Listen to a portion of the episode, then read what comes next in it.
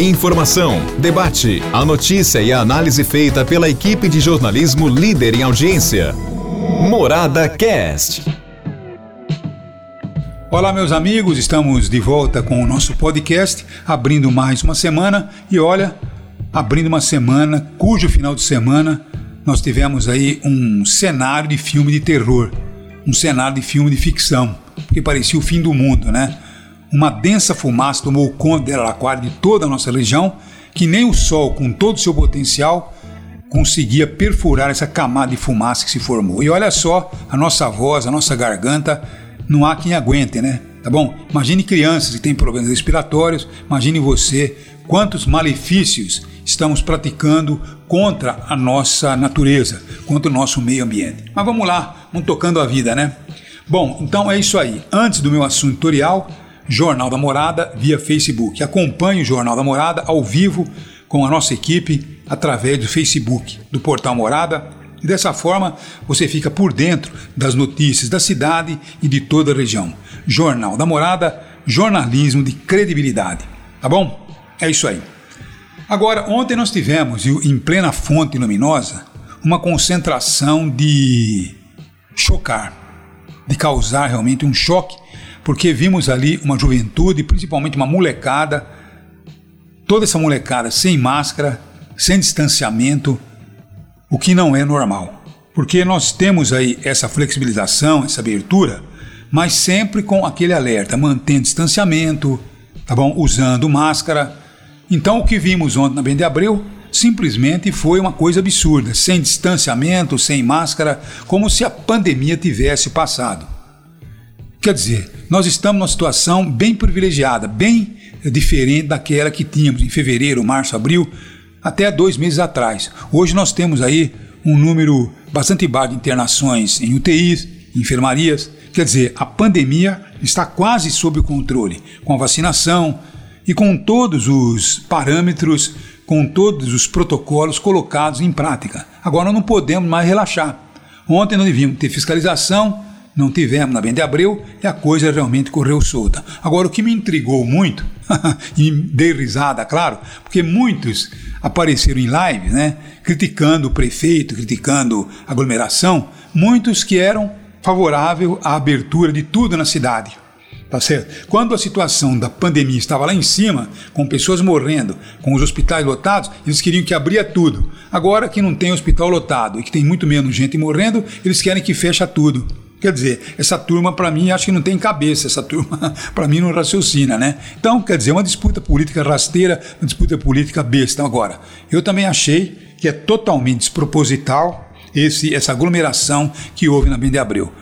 Estão preparando aí é, Bento de Abreu aberta ao público. Todos os finais de semana, fechar Bento de Abreu para o trânsito de carros, de motos, de veículos e abrir só para o público. Agora, para fazer um projeto como esse, vai ter que ter, logicamente, toda uma organização para evitar principalmente a aglomeração que vimos nesse final de semana. Tá bom? Este é um assunto e, claro, um alerta a você, porque a pandemia ainda não acabou. Agora tem um outro assunto aqui também, que sai mais uma decisão, e agora uma decisão de uma outra juíza que coloca aí mais uma vez o Lula em liberdade. Quer dizer, está ficando cada vez mais é, evidente, está ficando cada vez mais transparente que houve realmente em Curitiba uma república formada, alguma coisa formada para se condenar e, logicamente, é, colocar na prisão o ex-presidente da República. Porque me parece que todas as uh, investigações, enfim, tudo aquilo foi conduzido de uma forma armada, de uma forma a não se ter muitas provas, mas apenas convicções de algumas coisas que estão eh, caindo porque não se tem conclusão nenhuma. Porque na hora de se apresentar as provas, os delatores não estão conseguindo mostrar. Porque na hora de falar, eles falaram, ganharam liberdade, como é o caso do Palocci, só que agora eles não estão conseguindo mostrar as provas mostrar onde está o dinheiro que foi dado ao Lula, aos seus uh, as, as seclas, aos seus, uh, vamos dizer, aos seus parceiros. Então tudo isso parece que está caindo por terra, que houve realmente em Curitiba a formação de uma nova república com uma clara intenção. Eu também, antigamente, tudo que vinha de Curitiba, a gente quase não duvidava. A gente aceitava como a própria Rede Globo aceitou, e hoje parece que a própria Rede Globo está tentando se redimir do erro cometido. Porque acertava ou aceitava tudo que o Sérgio Moro falava e mal sabia que por detrás das delações é, não eram delações, é, vamos dizer, espontâneas, eram delações negociadas, delações que as pessoas tinham que inventar histórias e o Moro acreditava.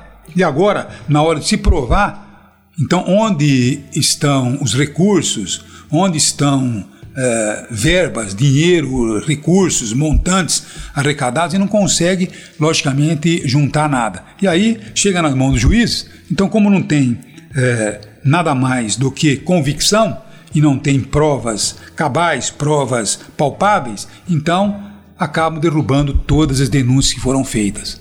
É lamentável que isso aconteça no Brasil, nesse país que nós tanto amamos. É lamentável que isso tenha ocorrido para levar o país numa situação absurda como essa.